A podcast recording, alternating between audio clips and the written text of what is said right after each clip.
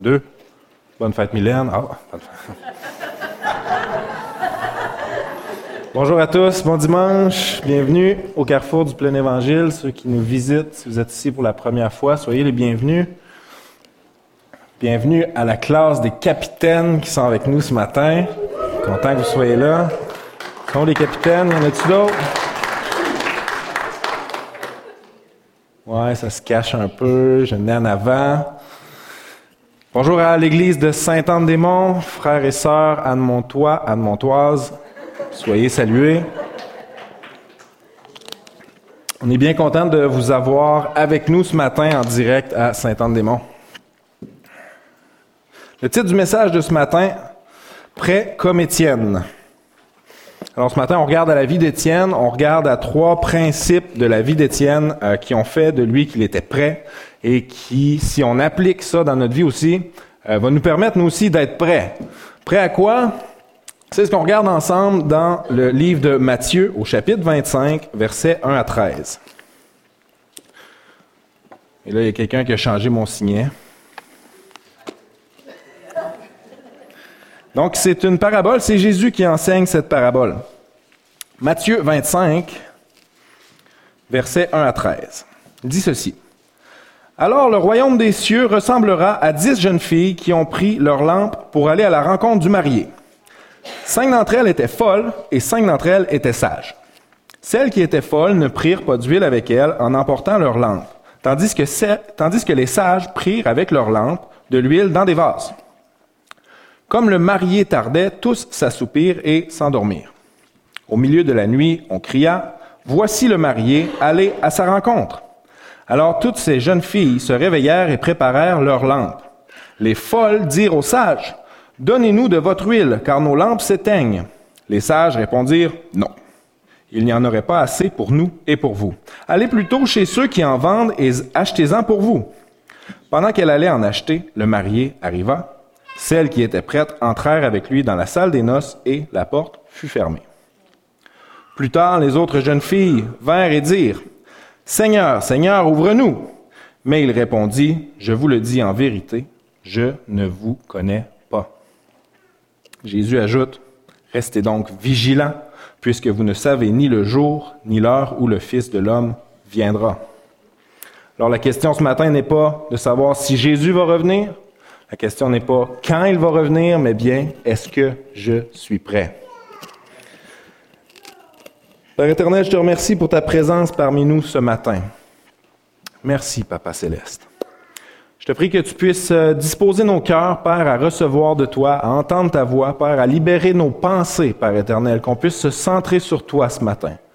Père éternel, je te prie pour tous ceux qui écoutent ce message ici à Rimouski, à l'église de Saint-Anne-des-Monts et à tous ceux aussi qui écoutent ce message sur Internet, que tu puisses les toucher, Père éternel, qu'on puisse ressortir d'ici avec une touche de ta présence, avec une motivation nouvelle, Père éternel. Mets ta main sur cette réunion, on te la remet, Père éternel, et c'est dans le nom de Jésus que nous avons prié. Tout le monde dit Amen. Ce qui me frappe de cette euh, parabole, en fait, c'est que des dix filles, cinq étaient sages, cinq étaient folles, mais tous savaient que le marié s'en venait. Vrai? Et une autre chose que je remarque aussi quand je, lis cette parabole, c'est que la personne qui est à côté de nous ne peut pas nous donner d'huile. La personne à côté de nous ne peut pas mettre de l'huile dans notre lampe. Ça veut dire quoi? On est responsable de notre lampe. Amen. Évidemment, euh,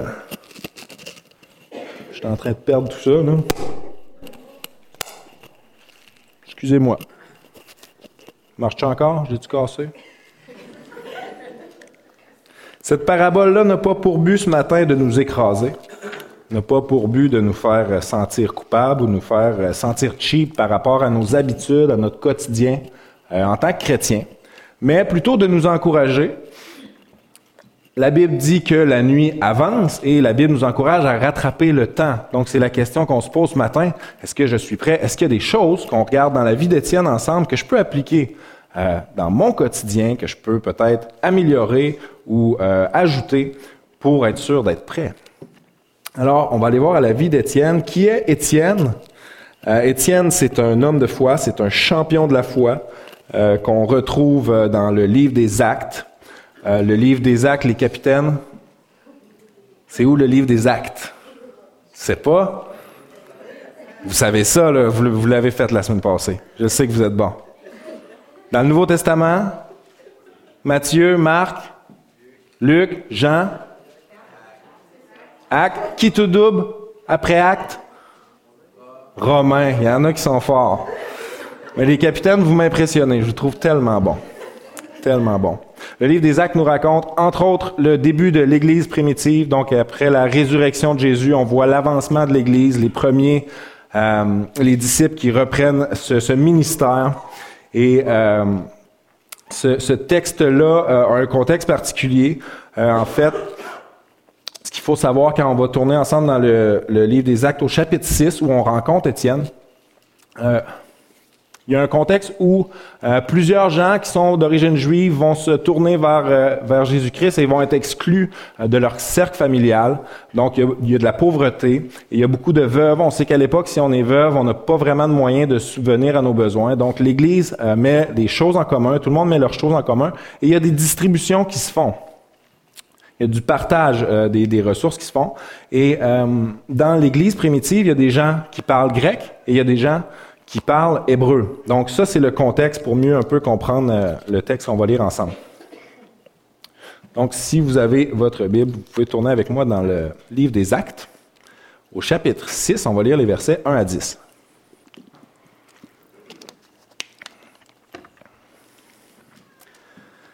À cette époque-là, alors que le nombre de disciples augmentait, les hellénistes murmurèrent contre les Hébreux parce que leurs veuves étaient négligées lors des distributions quotidiennes.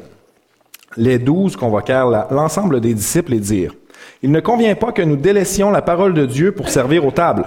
C'est pourquoi, frères et sœurs, choisissez parmi vous sept hommes de qui l'on rende un bon témoignage, remplis d'Esprit Saint et de sagesse, et nous les chargerons de ce travail. Quant à nous, nous continuerons à nous consacrer à la prière et au ministère de la parole. Cette proposition plut à toute l'Assemblée. Ils choisirent Étienne, un homme plein de foi, d'Esprit Saint. Et là, mesdames qui sont enceintes, vous avez encore le temps de changer d'idée pour le nom de l'enfant. Voici les autres qui ont été choisis avec Étienne. Philippe, Prochor, Nicanor, Simon, Parména, Nicolas, un non-juif d'Antioche converti. Ils les présentèrent aux apôtres et posèrent les mains sur eux en priant. La parole de Dieu se propageait de plus en plus, le nombre des disciples augmentait beaucoup à Jérusalem et une grande foule de prêtres obéissait à la foi. C'est incroyable, c'est une grande foule de prêtres, on parle des prêtres juifs, obéissait à la foi. Incroyable. Étienne, plein de foi et de puissance, accomplissait des prodiges et des grands signes miraculeux parmi le peuple quelques membres de la synagogue appelée synagogue des affranchis, des Cyrénéens, des Alexandrins et des Juifs de Cilicie et d'Asie se mirent à discuter avec lui, mais ils ne pouvaient pas résister à la sagesse et à l'esprit qui inspiraient ces paroles. La première chose qu'on euh, voit dans le texte quand on regarde à la vie d'Étienne, Étienne est un serviteur. Étienne est un serviteur et bien qu'il est appelé à beaucoup plus euh, que servir aux tables, entre autres, euh, on le voit quand il y a un besoin dans l'Église qui va être impliqué. Il va gérer avec d'autres la distribution des biens, les distributions quotidiennes, il va aussi servir aux tables. Et la Bible nous encourage, nous euh, exhorte à être des serviteurs. Galates 5.13 dit ceci. Frères, vous avez été appelés à la liberté. Seulement ne faites pas de cette liberté un prétexte pour vivre selon la chair, mais rendez-vous par la charité, serviteurs les uns des autres.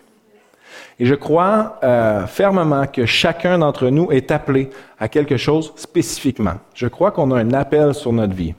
Mais je crois aussi qu'au-delà de notre appel, il y a des occasions de servir.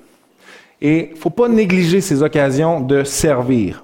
Un jour, je suis arrivé ici un mercredi, mercredi soir à la prière, et euh, il y avait un de mes frères qui m'attendait dans le dans le, corps de porte, je ne le nommerai pas, mais Adélard était là, et il m'attendait. Et euh, il me dit comme ça, j'ai une job pour toi. Et là, ma première réaction intérieure, c'est de me dire, bon, il y a une quinzaine de véhicules, il y a au moins 20-25 personnes en dedans. Il y a quelque chose que personne là-dedans est capable de faire que moi je peux faire. Et il me dit, je dis, oui, qu'est-ce que je peux faire? Il dit, viens, j'ai, besoin d'aide pour sortir les poubelles. Et savez-vous quoi? Je, je vous dis pas ça pour me glorifier, pour que tout le monde sache que j'ai déjà sorti les poubelles. Pas du tout, mais c'est pour illustrer que il y a des choses qu'on peut faire qu'on n'a pas besoin d'être appelé, qu'on n'a pas besoin d'un appel, d'une révélation, on n'a pas besoin d'être sur un comité, de faire partie d'une équipe, d'être mandaté pour faire ces choses-là. Et souvent, on néglige euh, les petites choses qu'on peut faire dans le service. Et euh, un prédicateur a dit quelque chose cette semaine, ça m'a frappé. Un prédicateur américain, euh, il a dit de, très grandes portes peuvent être ouvertes en pivotant sur de petites pentures. Et ça, c'est l'image de la fidélité dans les petites choses. Et la Bible nous encourage à cet effet. La Bible nous dit euh, que ne serait-ce que de donner un verre d'eau à celui qui a soif. Et euh, un jour, aux États-Unis, j'aime beaucoup cette histoire, un homme s'était donné comme mandat d'aller chercher son cousin euh, pour l'apporter à l'église. Donc, il s'assurait que cet homme-là avait un transport quand même assez banal comme service rendu. Mais quand même, lui, s'était fait comme un, honneur d'aller le chercher le dimanche quand il n'y avait pas de transport. Et ça a duré des mois comme ça. Et un jour, il a vu son cousin prendre une décision pour Dieu, donner sa vie à Christ. Imaginez l'impact des petites choses, des petits gestes, des petits actes de service, la fidélité dans les petites choses. Cet homme-là qui a donné sa vie à Christ, c'est Billy Graham. Incroyable, incroyable. Cet homme-là, Billy Graham, si vous le connaissez pas, est devenu euh, un homme de Dieu incroyable, euh, qui a eu un ministère, il a œuvré toute sa vie pour Dieu. Euh, c'est un évangéliste, un prédicateur hors pair, et des dizaines de milliers ont donné leur vie à Christ suite à ses prédications. Colossiens 3.24 nous dit, sachant que vous recevrez du Seigneur l'héritage pour récompense. C'est grand ça. On recevra du Seigneur l'héritage comme récompense. Servez Christ le Seigneur. Un Pierre nous dit, pas toi Pierre, un autre Pierre, comme de bons dispensateurs de diverses grâces de Dieu, que chacun de vous mette au service des autres les dons qu'il a reçus. Et ça, c'est contraire à ce qu'on vit en ce moment. Quelqu'un dans le monde reçoit un don, a un don, un talent, a des compétences. On, le, on se met à, met à profit pour nous pour s'enrichir, pour la gloire, pour, pour quoi que ce soit, mais c'est comme la nature humaine, d'utiliser ce dans quoi on est bon euh, pour notre propre bénéfice. Mais la Bible dit le contraire, dit autrement, dit de mettre au service des autres les dons qu'on a reçus. Et euh, évidemment, l'exemple ultime du serviteur, c'est Christ. Matthieu nous dit, c'est ainsi que le Fils de l'homme est venu non pour être servi, mais pour servir et donner sa vie comme la rançon de plusieurs. Je ne sais pas ceux qui étaient avec nous euh, ici à Rimouski ces dernières années, si quelqu'un se rappelle de la visite qu'on avait eue euh, du pasteur Doug. Oui, quelques-uns s'en rappellent. C'est un pasteur qui était venu nous visiter de, l'Alberta et il avait apporté un message phénoménal. Est-ce que quelqu'un se rappelle le sujet de ce message? Obed et Dom. Pierre-Luc, j'avais mon argent sur toi ce matin. Pierre-Luc se rappelle, avait une relation euh, avec Pasteur Doug. Euh, kit ou double pour le titre du message du samedi matin. C'est un message pour les hommes. Pasteur Doug avait apporté un message sur le porte-monnaie, sur les finances. Je, savais que j'allais te piéger peut-être ce matin. Obed Edom, un autre nom, hein, mesdames, il n'est pas trop tard. Obed Edom est disponible si vous êtes enceinte. Ça fait pour une fille, Obed Edom, absolument. C'est qui Obed Edom? Euh, c'est un homme qui a eu le grand privilège d'héberger chez lui l'arche de l'Alliance. Il a eu la présence de Dieu dans sa maison. Pendant trois mois, la Bible nous dit. Et quand euh, on, a pris la décision d'amener l'arche de l'Alliance au temple, Obed-Edom avait une décision, continuer sa vie chez eux, avec sa famille, ou suivre l'arche de l'Alliance. Et il a ramassé son stock, comme on dit, et il a suivi l'arche de l'Alliance. Et après, on le voit, il est impliqué au temple. On le voit dans un chronique, si je ne me trompe pas. Euh, il est aux portes. Euh, il sert devant l'arche. Il joue des cymbales, si ma mémoire est bonne. Il est chantre. Ses fils sont en charge de l'entrepôt. Il a un mur au complet qui est donné, euh, à lui de s'occuper. Bref, il est impliqué partout. Cet homme-là a goûté à la présence de Dieu et avait compris le bénéfice qu'on avait de servir Dieu. Et évidemment, je vous dis pas ça pour qu'on se lance partout là où il y a un besoin, euh, mais qu'on comprenne que le service procure une profonde satisfaction. Le service est formateur et le service nous garde prêts. Amen. Une autre chose à propos d'Étienne, qui est un peu plus euh, entre les lignes, si on veut, c'est pas écrit mot pour mot. Mais Étienne est un homme de prière. Pourquoi je dis ça? Étienne nous est décrit comme plein de foi, de puissance, rempli du Saint-Esprit et de sagesse. Et quand il va être amené devant le Sanhédrin, qui est le conseil euh, juif, on nous dit que tout le monde le regardait parce que sa face brillait comme celle d'un ange. Ça, c'est dur à battre comme signe que quelqu'un passe du temps dans la présence de Dieu. Quand ta face éclaire la pièce, tu es un homme de prière, un homme ou une femme de prière. Et on, a vu la même chose hein, sur le visage de Moïse. Moïse, son, son visage, là, je pense qu'ils ont été obligés de le cacher tellement qu'il était éblouissant après qu'il est descendu de, la montagne. Il avait passé du temps avec Dieu. Étienne est un, un homme de prière. Et je suis conscient du fait que la prière nous demande du temps euh, et qu'on manque tout le temps de temps. Et on est occupé. Et je suis conscient aussi que des fois, on, oublie un peu la prière, on est moins discipliné et on se tourne dans la prière quand on a un besoin, quand on est dans, euh, dans le besoin. Et un chrétien a écrit ça, j'ai trouvé ça bon. C'est tough, mais c'est bon. Il a dit, si tu pries juste quand tu es dans le trouble, tu es dans le trouble. Un autre chrétien a dit aussi, si tu es trop occupé pour prier, tu es plus occupé que ce que Dieu a prévu pour ta vie.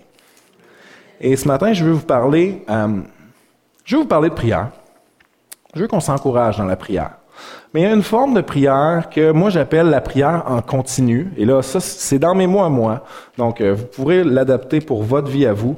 Euh, mais j'aime beaucoup l'idée qu'on peut passer notre journée et, et connecter avec Dieu en continu.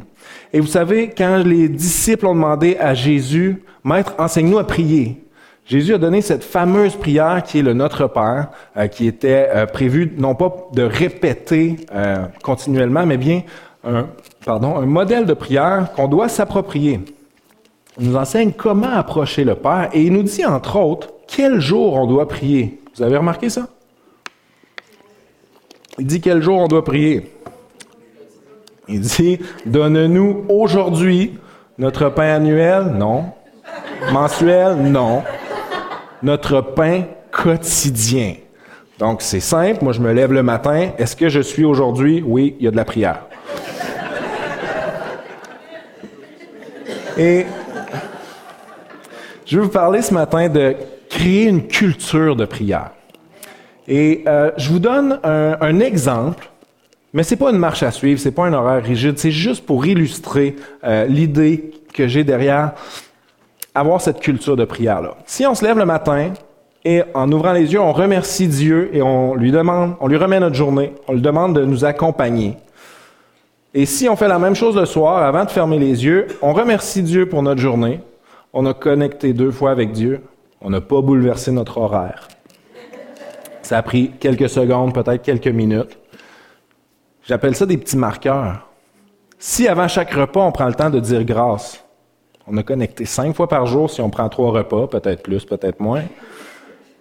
On a connecté cinq fois avec Dieu, on n'a pas, on n'a rien changé à notre horaire, on n'a pas perdu de temps. C'est des minutes, des secondes. Et ce qui arrive après ça, si on ajoute des petits moments que j'appelle des moments VIP. Des moments où peut-être on fait quelque chose, mais ça ne nous empêche pas de connecter avec Dieu. Euh, j'ai un frère qui fait de la raquette, lui. Il dit, je prie. Il dit, je prie, puis j'avale des flocons. Ça peut être dans notre voiture. Ça peut être euh, en allant prendre une marche, en faisant notre jogging. Moi, le jogging, je laisse ça pour les autres, mais euh, je, vais, je vais connecter en voiture. Quand je vais porter les enfants, c'est difficile, mais quand je reviens, ils sont plus là. Il me reste 15 minutes pour connecter avec Dieu. Et je connecte avec Dieu dans ma douche. Euh, c'est là que j'écris mes, prédications. C'est pour ça que c'est long pour moi écrire une prêche. J'ai cinq minutes par jour. Puis le, papier vient d'être trempé, tout ça? Un, un, ami prédicateur à moi euh, est beaucoup plus sage et écrit ses prédications dans le bain. Là, tu as plus de temps. Mais ce que ça fait, blague à part, ce que ça fait si on crée ces moments-là, on, on incorpore des moments comme ça dans notre quotidien, ce que ça fait, c'est que ça crée un réflexe de prière. Si on connecte plusieurs fois par jour avec Dieu, là, on vient à être plus proche de Dieu, plus centré sur Dieu. Et c'est plus facile à ce moment-là, quand on voit une bénédiction, de rendre grâce. C'est plus facile quand on voit quelque chose de merveilleux, d'élever son nom. Si on vit une épreuve, de se tourner vers lui et de lui adresser une demande. Si on chute, de lui demander pardon. Si on a besoin, on, se fait mal, on a besoin de guérison, le réflexe de prier pour la guérison est là. Et c'est ça que ça fait, créer une culture de prière. Ça demande la discipline, oui, mais ça devient une habitude. Et le réflexe de prière, euh, mon garçon Adam, lui, il a ça. Le réflexe de prier pour toi si tu as mal quelque part. Tu pas fini de te plaindre, il est en train de prier. Et l'autre jour, ça faisait une semaine et demie, j'avais mal à la gorge, toujours de plus en plus, à chaque jour, plus mal à la gorge. Et puis je me plaignais, j'ai mal à la gorge. Je dis, Papa, je vais prier pour toi. Écoutez bien sa prière. Amen Jésus de guérir papa, Amen. Il me regarde bien sérieux et dit, Papa, tu viendras me voir demain quand tu es guéri, tu me le diras. Lui, il s'attend à rien de moins qu'une guérison. Pourquoi? C'est le Dieu qu'il connaît, c'est le Dieu qu'on lui a euh, présenté. Et euh, le lendemain matin, je cherche ma douleur, je me dis non, elle va revenir, non. Complètement guéri. Et tu sais, la simplicité dans la prière, c'était même pas une phrase complète. Et pourquoi? Mais Dieu regarde au cœur.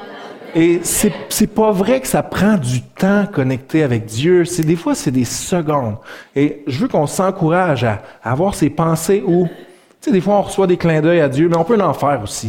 Si on voit quelque chose de beau, ça vient de toi, ça. On n'a pas, on n'a pas viré notre horaire de bord. Est-ce que si je connecte avec Dieu en continu, j'ai plus besoin de prier? J'ai plus besoin de prendre de temps de prière? Certainement, peut-être que ailleurs, dans d'autres églises, quelqu'un dirait oui, mais ici, à Saint-Anne-des-Monts, on sait que c'est pas le cas. Jésus nous explique comment prier seul. Et euh, on a vu le verset il y a deux semaines. Je me suis fait voler un verset il y a deux semaines. Euh, mais c'était dans un autre contexte. Euh, c'est le verset qui dit, Jésus dit, quand tu entres dans ta chambre pour prier, et vous remarquez qu'il dit pas si tu entres dans ta chambre? Il dit quand tu entres. Dieu s'attend qu'on va entrer dans notre chambre pour prier, pour aller à sa rencontre. Et il dit, quand tu entres dans ta chambre pour prier, ferme la porte à clé. Ça veut dire quoi ça en 2019? Ça veut dire avertis ta femme ou ton mari que tu as besoin de 5 ou 55 minutes, peu importe le temps. Va à la salle de bain. Prends un petit snack. Prends un petit verre d'eau. Regarde les nouvelles. Regarde le score de la game de hockey. Ferme ton téléphone puis rentre dans ta chambre ferme la porte. Sois 100% concentré sur Dieu. Ça, c'est la différence entre un moment VIP où on peut faire quelque chose puis connecter avec Dieu et un moment de prière dédié. Et c'est important, ça. C'est, quelque chose que Dieu s'attend qu'on fasse. Qu'on prenne un temps, qu'on rentre dans sa présence et qu'on soit 100% connecté avec lui. Et là, on peut vraiment euh, communiquer, être en communion, donner, recevoir, échanger. Ça, c'est important. C'est important de prendre prendre le temps de prier. Ça, c'est l'excuse qu'on entend souvent. J'ai pas le temps. Personne n'a le temps. Ceux qui prennent du temps dans la prière, c'est parce qu'ils prennent du temps. C'est pas dur manquer de temps. Personne n'a le temps en 2019. Tout va vite. Si je prie en continu toute la journée, puis je prends des temps de prière, ben, pas besoin de prier en groupe. Faux. La Bible nous dit, là où deux ou trois sont réunis en mon nom, je suis au milieu d'eux. C'est dur à deux ou trois. Euh, je dirais pas dans la douche, là, c'est un mauvais exemple. c'est dur à deux ou trois si on est seul chez nous. Vrai? Donc, il y a ce concept-là de la prière en groupe, de s'unir dans le nom de Jésus. Ça nous est demandé, ça aussi. De, s'unir dans son nom, d'un intérêt commun. Et vous remarquerez quand vous ferez la lecture du Nouveau Testament, entre autres, tous les versets qui finissent par les uns les autres. Encouragez-vous les uns les autres, supportez-vous les uns les autres, aimez-vous les uns les autres. Ça va au-delà du dimanche matin. C'est dur quand on est assis côte à côte de faire du les uns les autres. Faut aller au-delà du dimanche matin, au-delà de la prédication. On peut arriver plus tôt, on peut partir plus tard, on peut aller à des euh, ministères des hommes, femmes de vision, les groupes de la jeunesse. Ça, c'est des endroits où on peut connecter et faire du, excusez-moi l'expression, mais du les uns les autrismes. Tous les versets qui finissent par les uns les autres, on est appelé à connecter et les groupes de prière sont un endroit exceptionnel pour ça. Si vous n'avez pas goûté au petit groupe, au groupe à l'église, je vous encourage à au moins aller voir une fois qu'est-ce qui se passe là. Euh, je ne sais pas qu'est-ce qui se passe en dehors du fait qu'il se passe des miracles. C'est incroyable tout ce qu'on voit dans ces groupes-là. On voit, euh, on voit des gens guéris, on voit des gens délivrés, on voit des gens relevés dans l'épreuve, dans le deuil, on voit des gens connectés ensemble, se supporter, on, voit des gens s'épanouir. Écoutez, on a vu des gens obtenir des diplômes euh, recevoir des jobs, recevoir des promotions. On est dans l'immobilier, ça fait deux maisons qu'on vend en deux ans. Ça grouille dans les, les groupes de prière. Il se passe des choses. C'est des miracles qui se passent dans les groupes de prière. Dieu répond aux prières. C'est absolument incroyable ce qui se passe dans les groupes de prière. Je vous encourage à au moins considérer d'y aller une fois par mois. Minimum. Je le sais qu'on manque de temps. Je sais que c'est dur d'inclure des fois un mercredi soir euh, à notre horaire, mais si vous pouvez, je vous encourage à le faire, d'aller voir de temps en temps dans les groupes de prière. Il y a une.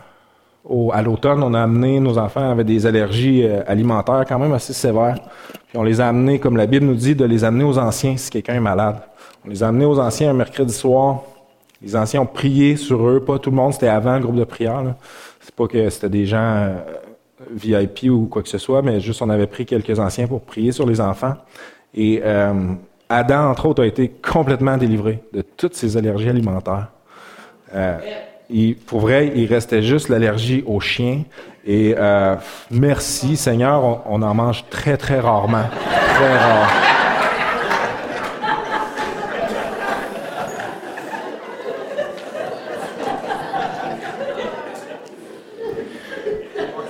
Maintenant, il faut continuer à persévérer pour Liam, qui a encore des allergies. Et lui, et m'a posé la question pourquoi Adam a été guéri, puis pas moi? Là, ça, c'est un autre sujet qu'en tant que parent, là, tu, fouilles dans ta Bible, puis euh, persévérance dans la prière, puis là, tu, te mets à genoux avec tes enfants, puis il faut que tu continues, faut que tu persévères.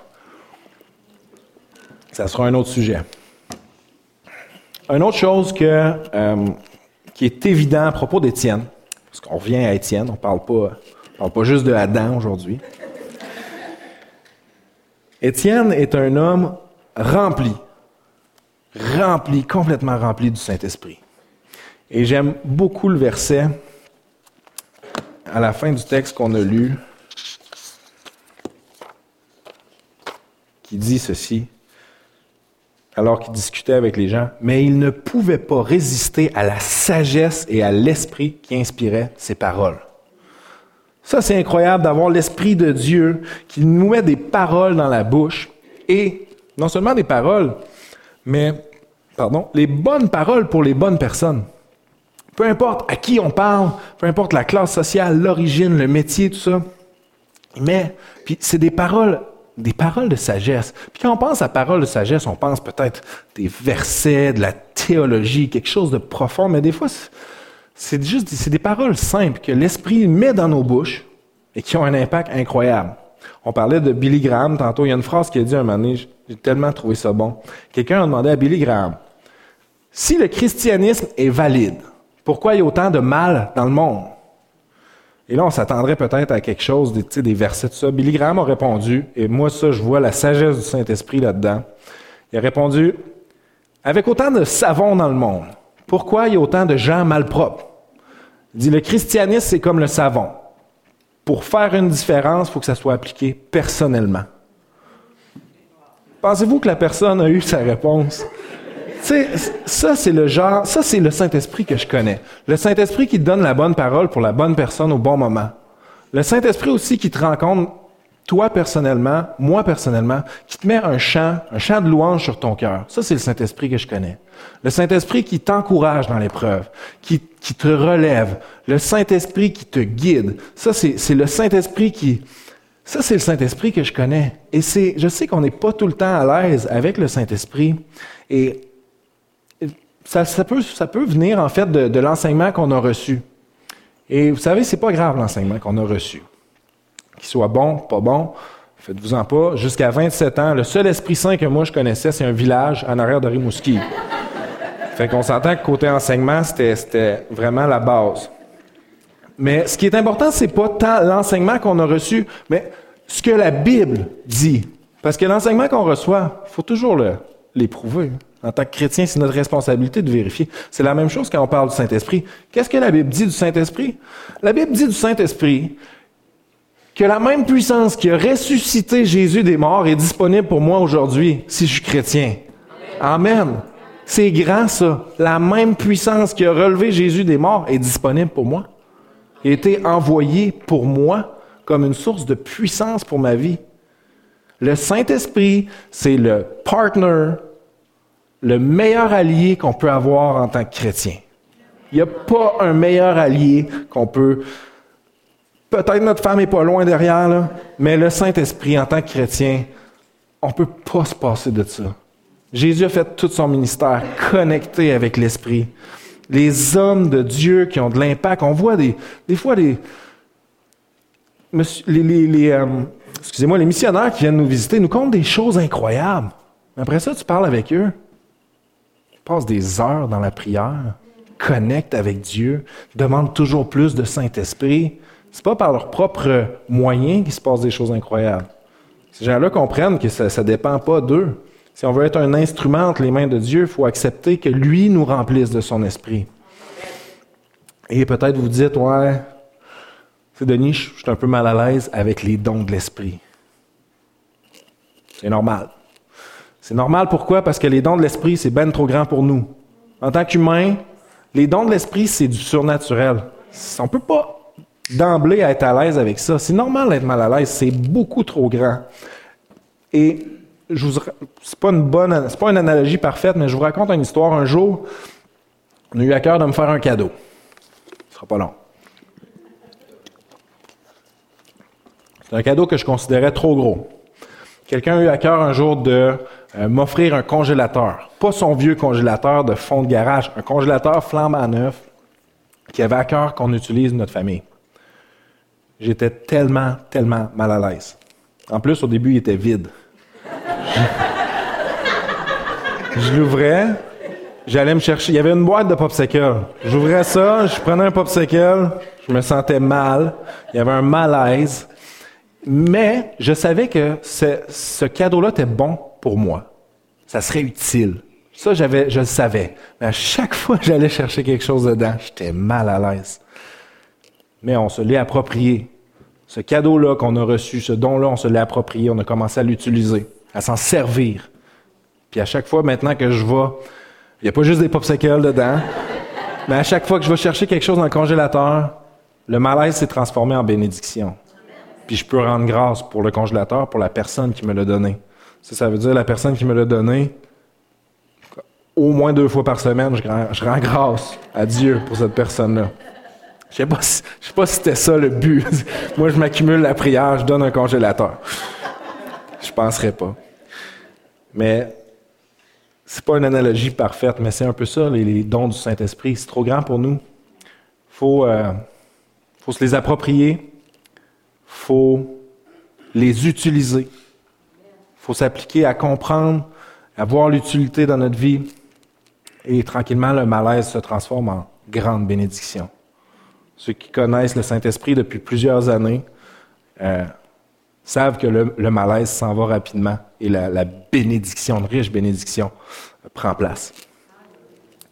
Peut-être vous dites, euh, Denis, tu comprends pas, moi j'ai vécu des mauvaises expériences dans le passé, il y a eu des débordements. Je vous entends, je vous comprends, mais ça fait déjà cinq ans que je suis ici à Rimouski dans l'église, puis il n'y en a pas eu de débordement. Peut-être eu des choses, des, malaises ou des choses peut-être euh, peut-être limites, je ne sais pas, mais des débordements, il n'y en a pas eu. Et j'ai vraiment à cœur de vous dire ce matin qu'il faut faire confiance à Dieu en ce qui a trait au Saint-Esprit. Saint-Andémon, même chose. On est appelé à faire confiance à Dieu en ce qui a trait au Saint-Esprit. Fermer la porte au Saint-Esprit à cause d'un débordement, c'est comme de dire je prends plus la 132, il y a déjà eu un accident. C'est un peu ça. Puis je sais qu'il y a eu des débordements. On entend des histoires euh, ça n'a pas d'allure, mais faut faire confiance à Dieu. Et aussi en dehors de ça, faisons confiance à nos autorités. Dans le sens qu'on a un pasteur qui a une sagesse, qui a de l'expérience pour gérer des situations comme ça. Faisons confiance que lui est en place et que s'il y a quoi que ce soit qui se passe, il va intervenir. Amen? N'oublions pas que derrière cet homme-là, il y a une femme de sagesse. que si lui bouge pas, elle, elle va y dire. Mais aussi, on a un comité qui a été élu. C'est des hommes et des femmes qui cherchent la face de Dieu, qui ont cette sagesse-là de gérer, qui ont la sagesse ou le désir de voir l'Église avancer dans la bonne direction. Et derrière ça encore, on a vu, euh, on a reçu souvent la visite des gens du district. Je ne sais pas à Saint-Anne-des-Monts si vous connaissez ces gens-là, mais euh, le district du Québec a une équipe absolument incroyable de, des, hommes et des femmes de Dieu qui veulent euh, le bien-être de chacune des églises au Québec. Et c'est une note peut-être un peu plus sérieuse, mais il faut faire de la place au Saint-Esprit. Puis, il euh, faut faire confiance à Dieu en ce qui a trait au Saint-Esprit. Le Saint-Esprit dit ceci. Et ça, c'est une référence directe au Saint-Esprit qu'on voit dans Apocalypse 3, euh, excusez-moi, Apocalypse 3, 20. La personne que j'ai engagée pour écrire mes, mes notes a mis la référence sur l'autre feuille. L'Esprit dit ceci. Voici, je me tiens à la porte et je frappe. Si quelqu'un entend ma voix et il ouvre la porte, j'entrerai chez lui, je souperai avec lui et lui avec moi. Ça, c'est le Saint-Esprit qui parle à l'homme. Je frappe à ta porte. Le Saint-Esprit rentrera pas de force. Il va prendre la place qu'on lui donne. C'est un gentleman, il va frapper à notre porte. C'est à nous de faire le pas d'ouvrir. J'aimerais inviter peut-être juste Samuel, juste une guitare, un guitariste. J'aimerais revenir euh, en conclusion un peu sur la parabole qu'on a lue ensemble au début. Et vous laisser avec cette pensée que la lampe qu'on doit préparer pour le retour de Jésus, écoutez bien ceci, c'est la même lampe qui nous permet d'être une lumière dans la noirceur en attendant son retour. La lampe qu'on doit préparer en attendant le retour de Jésus est la même lumière qui brille dans la noirceur en attendant son retour.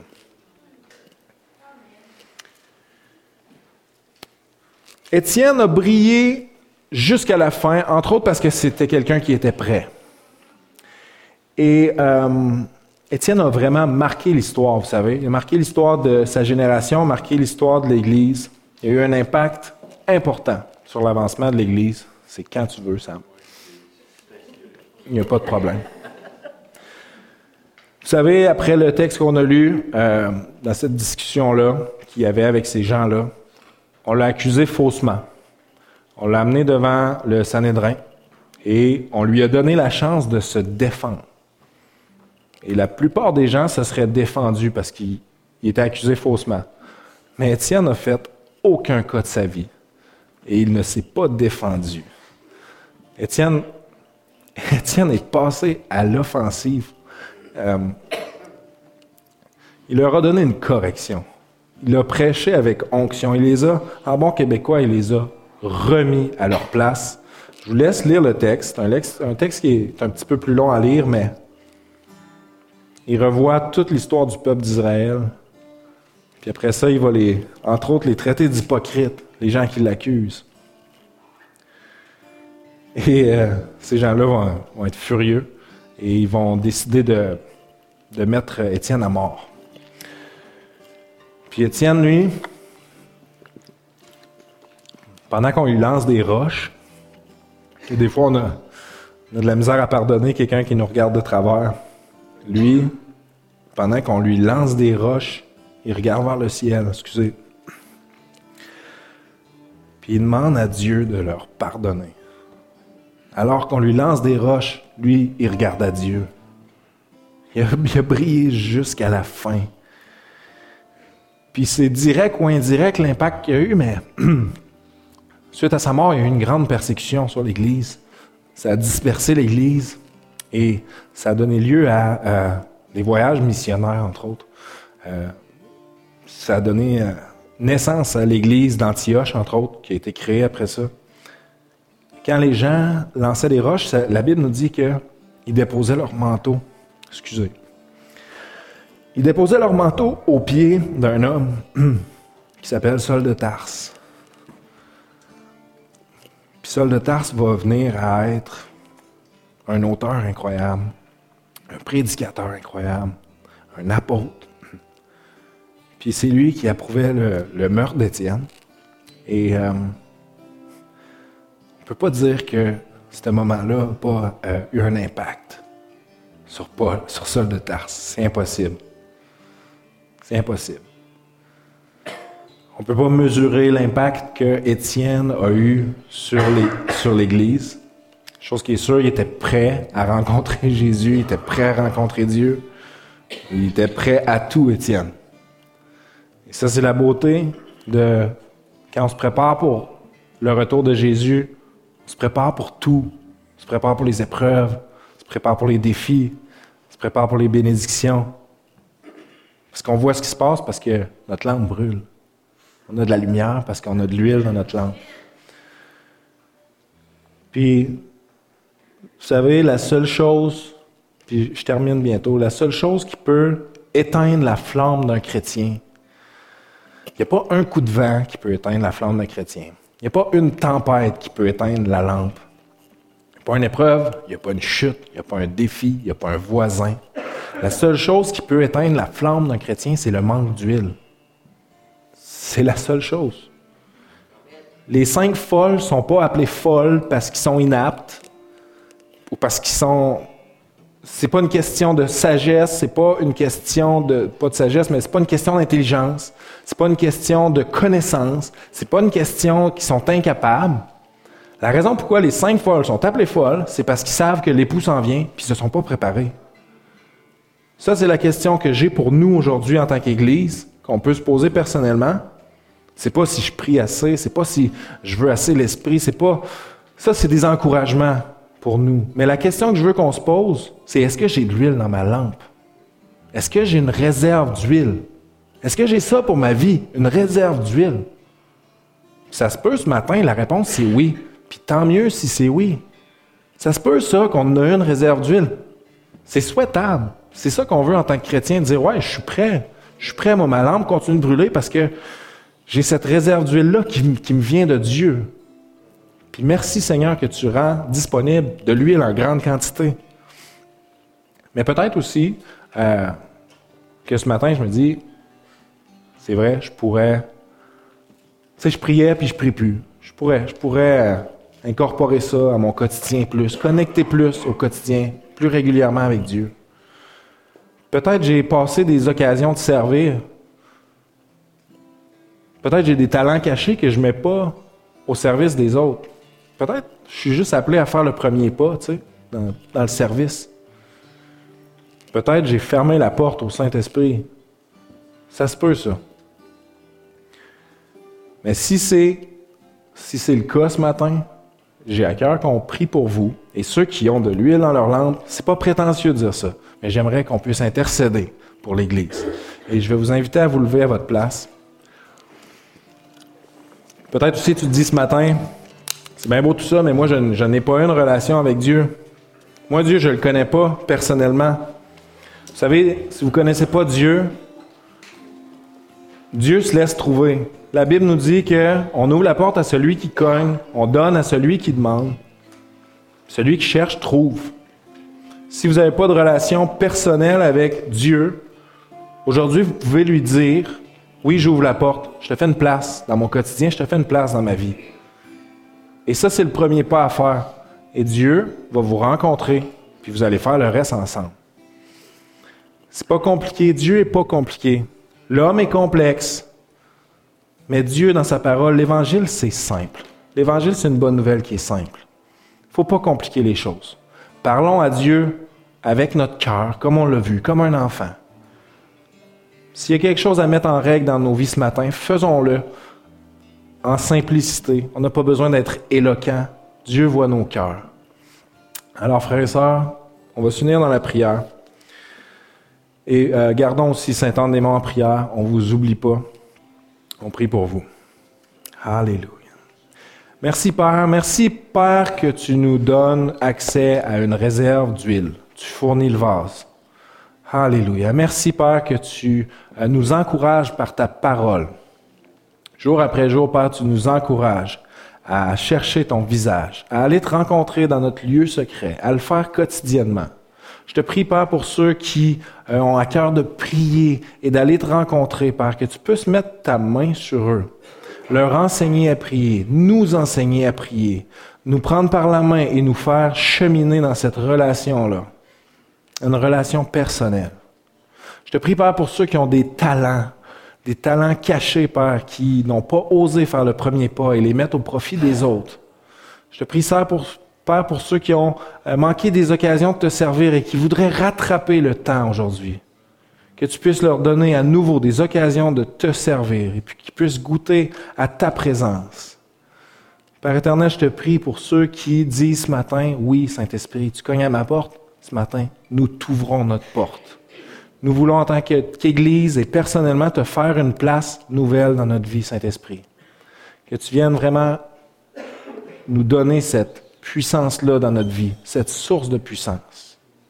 Père, je te prie pour tous ces gens qui sont ici ce matin, que tu puisses mettre ta main sur eux, que tu puisses les toucher, qu'ils puissent goûter à ta présence, à tes richesses, à l'abondance, à ta protection divine, Père éternel. Je te remercie d'avoir été des nôtres ce matin.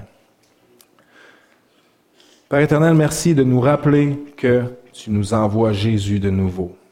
On veut se rappeler et on veut être prêt. Et que si demain venait pas, si aujourd'hui était notre dernier jour, Père, qu'on a la conviction, on sait où est-ce qu'on s'en va. On s'en va dans ton royaume, dans ta présence. On s'accroche à cette promesse, Père éternel. Jésus, tu as prédit ta mort, ta résurrection et ton retour. Nous avons espoir que tu vas revenir et si on devait aller te rejoindre avant que tu reviennes, Père, nous voulons être prêts. Guide-nous, Père éternel. Et on te prie dans le nom de Jésus. Frères et sœurs, je vous remercie pour votre attention ce matin. Je ne ferai pas d'appel. Je vous laisse vous saluer d'un saint baiser. Soyez prudents. On se revoit la semaine prochaine. Soyez bénis. Saint-Anne-des-Monts, merci d'avoir été avec nous. Merci à tous ceux qui nous ont écoutés sur Internet. Que Dieu vous bénisse. Je vous souhaite une excellente semaine.